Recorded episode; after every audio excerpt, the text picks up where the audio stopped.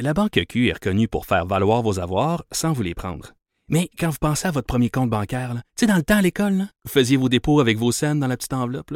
Hmm, C'était bien beau. Mais avec le temps, ce vieux compte-là vous a coûté des milliers de dollars en frais, puis vous ne faites pas une scène d'intérêt. Avec la Banque Q, vous obtenez des intérêts élevés et aucun frais sur vos services bancaires courants. Autrement dit, ça fait pas mal plus de scènes dans votre enveloppe, ça. Banque Q. Faites valoir vos avoirs. Visitez banqueq.ca pour en savoir plus. Comment, en fait, savez-vous quoi? J'ai envie qu'on fasse un, un, petit cours 101 euh, d'assurance automobile parce que tout le monde paie de l'assurance, que ce soit en fait de l'assurance automobile, de l'assurance auto ou autre, tout le monde paye de l'assurance. Si on avait à, à, résumer, là, à revenir à la base sur comment ça fonctionne une compagnie d'assurance, quel est le principe et en quoi le phénomène actuellement vient, euh, vient changer la donne?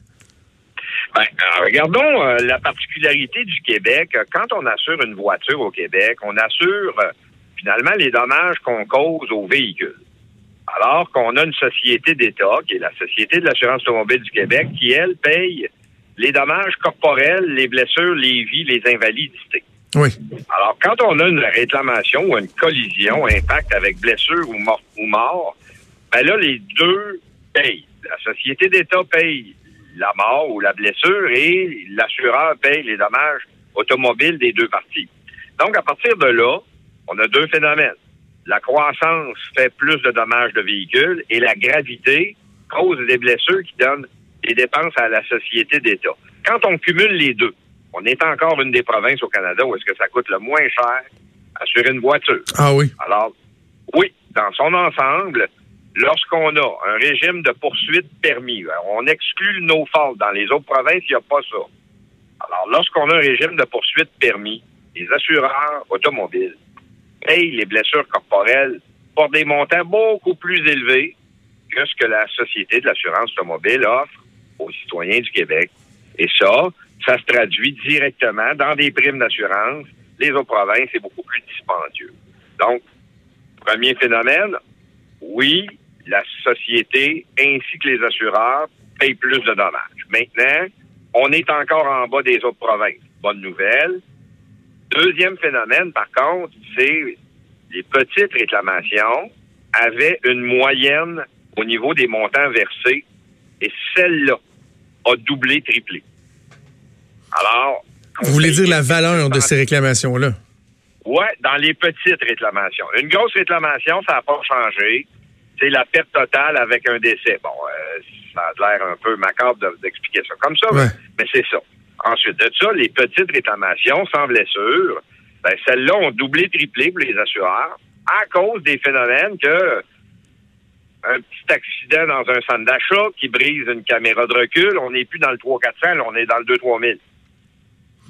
Parce qu'avant, il n'y avait pas autant de technologie, M. Cyr. Là. Avant, on reculait dans un poteau, euh, ça faisait juste une petite bosse, on allait le faire débosser, puis même à la limite, on on le réclamait pas. Mais maintenant, avec euh, l'omniprésence de la technologie, des, des, des petites réclamations, ça existe pratiquement plus.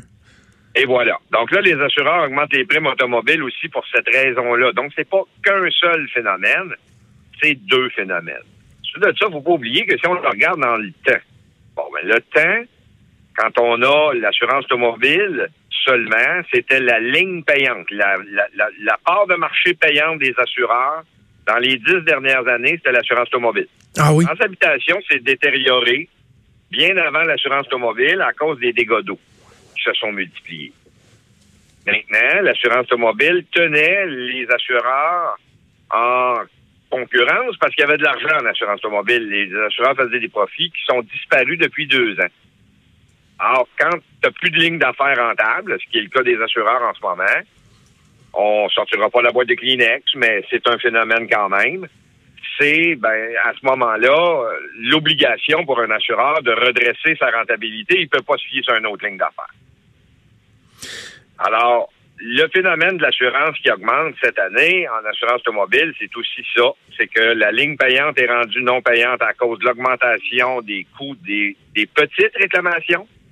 Et on peut pas se retrouver euh, rentable avec une autre ligne d'affaires. Donc, on est pris avec euh, l'augmentation des primes pour rentabiliser les, les lignes d'affaires. Est-ce qu'il y a seulement dans le, milieu de l'automobile qu'on euh, va voir des augmentations comme celle-là? Parce que là, vous dites, bon, dans le secteur de, l'habitation, déjà, on avait l'impression que c'était plus euh, aussi rentable euh, en raison de, de, la multiplication des cas d'inondation. Est-ce que là aussi, de façon globale, et non pas uniquement les propriétaires qui sont plus à risque de par, je sais pas moi, leur situation géographique ou autre, est-ce que tous les propriétaires, l'ensemble des propriétaires pourraient voir des, des, des augmentations survenir? Oui. Là, je pense ce qu'il faut comprendre, c'est qu'il y a plusieurs phénomènes en même temps, en plus, au niveau du marché global de l'assurance. Le marché global de l'assurance fait de l'argent de deux façons. Il charge plus de primes qu'il paye de sinistres, première façon. Deuxième façon, en attendant le sinistre, l'assureur place l'argent de la prime, puis fait de l'argent avec son placement. Oui. Donc, l'industrie de l'assurance en ce moment fait pas d'argent entre la prime perçue et les sinistres payés. Puis le marché de la rentabilité au niveau boursier, les assureurs peuvent pas acheter des actions spéculatives. Ils sont dans les débentures, euh, petite économie 101, mais bon, euh, dans des marchés spécialisés, obligataires, sans risque au niveau du capital. Donc, à partir de là, il y a le phénomène de l'assurance habitation qui augmente à cause de la non-rentabilité, elle, c'est les dégâts d'eau qui sont son problème. Mm-hmm. Ensuite de ça, au niveau commercial, il y a même des entreprises cette année où est-ce que des assureurs se départissent complètement des lignes d'affaires. Donc, il y a beaucoup de commerces cette année qui ont des gros, gros casse-têtes d'assurance. Et finalement, au niveau mondial, euh, ce qui se produit, c'est que les grands marchés comme Lloyd's à Londres sont en train de rétrécir l'offre de façon assez phénoménale. Quand on parle de 10% dans l'industrie l'assurance qui est une industrie à maturité, donc euh, il n'y a pas beaucoup de changements d'une année à l'autre dans la demande d'assurance. Ben, quand tu enlèves 10% de la capacité, là, tu viens de faire tout un phénomène au niveau de l'équilibre du marché. Donc, la demande étant trop forte, les assureurs reçoivent en ce moment des demandes de soumission de toutes parts parce que personne magasine pas quand il reçoit 20-25% d'augmentation. Ben oui. Et ça, en ce moment, c'est presque la norme dans toutes les polices d'assurance en 2020. C'est entre 15 et 25% même pour les excellents dossiers. En assurance des entreprises, il y a du 100 et du 200% dans certaines industries. Mais c'est énorme. C'est énorme. C'est ce qu'on appelle une crise en assurance. Vous êtes dans les premiers à vous intéresser à ce phénomène-là. Hein? pas très sexy, l'industrie de l'assurance. non, mais en même temps, c'est dans nos poches directement. tu sais, quand on regarde. directement, ça, crée de l'inflation, ça. Et on est toujours en avant dans les marchés économiques au niveau de l'inflation. On est toujours l'industrie de l'assurance les premiers à inflationner. Alors, on le voit là, ça pourrait se répercuter dans d'autres marchés éventuellement. Pour l'instant, en assurance, l'inflation est là c'est à peu près impossible à contourner ou à ou à faire autrement. Dans le fond, c'est pas un phénomène qui dure très longtemps. 87, là, ça a duré à peu près 24 mois. OK. C'était euh, la dernière fois qu'on a vu un phénomène aussi sévère au niveau de l'économie des assureurs. Quels sont les risques inhérents à une augmentation comme celle-là, M. Cyr? Parce que, euh, corrigez-moi si je me trompe, mais autant lorsqu'on parle d'habitation que d'automobile, on a une obligation d'être assuré. Donc, on peut pas vraiment dire, ben les gens vont choisir de ne pas s'assurer, mais est-ce que ça peut permettre l'émergence de compagnies d'assurance bric-à-brac, broche à foin, qui vont charger moins cher, mais qui ultimement euh, desserviront pas euh, correctement leur clientèle? Ben là, je vous dirais qu'on est, oui, vous avez raison, là, cette lecture-là se peut. Par contre, très peu probable. Pourquoi? Un, partir un assureur, faut passer à travers le bureau du surintendant des institutions financières puis l'autorité des marchés financiers. Là, on n'obtient pas une licence en trois mois. Deuxièmement, ce qu'il faut comprendre, c'est que l'industrie de l'assurance, bien sûr, vit un phénomène de concentration des marchés. On est encore dans un marché très concurrentiel. Il y a au-delà de 75 fabricants.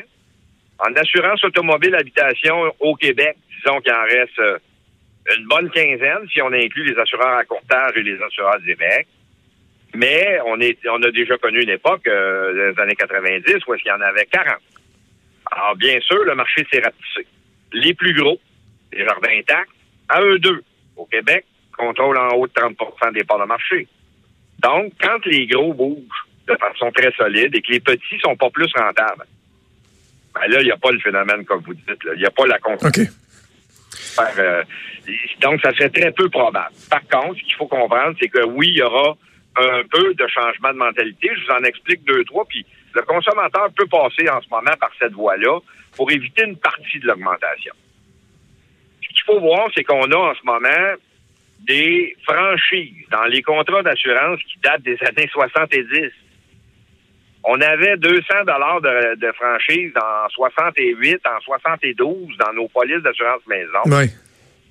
Puis là, on est à 500 quand l'inflation devrait être à 2000. Par contre, on a le phénomène d'endettement de la population. Est-ce qu'on peut se permettre 2000 de franchise? Si on a trois sinistres dans l'année, ça prend 6000 dans le compte de banque. Là, si on ne paie pas nos cartes de crédit, on n'a pas 6000 dans le compte de banque. Oui. Alors, ces deux phénomènes-là fait que la franchise pour bien des, des, ménages va devenir une excellente façon de contrôler l'augmentation des primes. Parce qu'on peut aller chercher des rabais en prenant des franchises plus élevées. L'assureur élimine la fréquence des petits sinistres à ce moment-là. Oui. Fait que oui, on voit des comportements. Beaucoup d'entreprises sont en ce moment de passer par là. Les consommateurs, bien sûr, peuvent pas prendre d'aussi grands risques. Là, on peut pas parler de 15-20 000 de franchise pour un particulier. Mais pour une entreprise, on le voit, là. Des 2 000 se transforment en 20 000, là, on le voit cette année. Donc, il y a, bien sûr, des phénomènes qui vont contrebalancer ça, mais la seule chose qui va vraiment contrebalancer ça, c'est un ajustement de la prime par rapport aux nouveaux risques sont présents, tout simplement. Puis euh, on n'avait pas des inondations à fréquence dans le passé. On n'avait pas euh, euh, des, des, des, des, tours d'habitation de 100, 200 unités de logement dans le centre-ville, où est-ce que euh, si on compare ça à une tour à bureau, là, il y a deux toilettes par étage, là, mais dans une tour à condo, là, il y a, y a 40 lavabos, 20 toilettes, il y a, y a des dégâts d'eau, c'est ben sûr, sûr, sûr. Tous ces phénomènes-là doivent être tarifés parce que dans une copropriété, qui va payer? Encore plus compliqué qu'avant. Donc, on a des phénomènes où est-ce que, bon, y a-tu quelqu'un qui est responsable? Oui, on le poursuit-tu, c'est notre voisin? Il fait des chicanes de corridor, mais bon, on le fait pareil, OK. Et bien sûr, ces fréquences-là, seule la franchise vient corriger la rentabilité au niveau des assureurs. Bien sûr, la prévention. On est en train de voir des systèmes émerger au niveau des habitations, des copropriétés, là, des valves automatiques mécaniques électriques qui font une détection d'eau et qui ferment la valve d'entrée d'eau des maisons. Oui. Ça, c'est ça, c'est phénoménal. Il y a un peu de frais là, reliés à ça. Mais pour le consommateur, c'est un coût une fois dans sa vie. Pour l'assureur, c'est terminer les petits dégâts d'eau. Donc, euh, c'est quand même des choses qui vont se changer. Oui, la prime d'assurance va redevenir concurrentielle. 2020, 2021 vont faire très mal au niveau des portefeuilles, des automobiles, des habitations et des commerces. Ben, au moins, les gens euh, auront leur juste. Auront leur juste. Vous l'avez dit, c'est pas toujours sexy de parler euh, d'assurance, mais en même temps, euh, comme on le mentionnait, ça touche directement le portefeuille, puis c'est des montants qui sont considérables lorsqu'on pense à l'automobile, on ajoute l'habitation, puis bon, d'autres éléments. donc, c'est important de, de, donner leur juste aux gens qui nous écoutent. Louis Cyr, merci de nous avoir parlé aujourd'hui. Merci à vous, M. Trudeau. Merci, c'était Louis Cyr.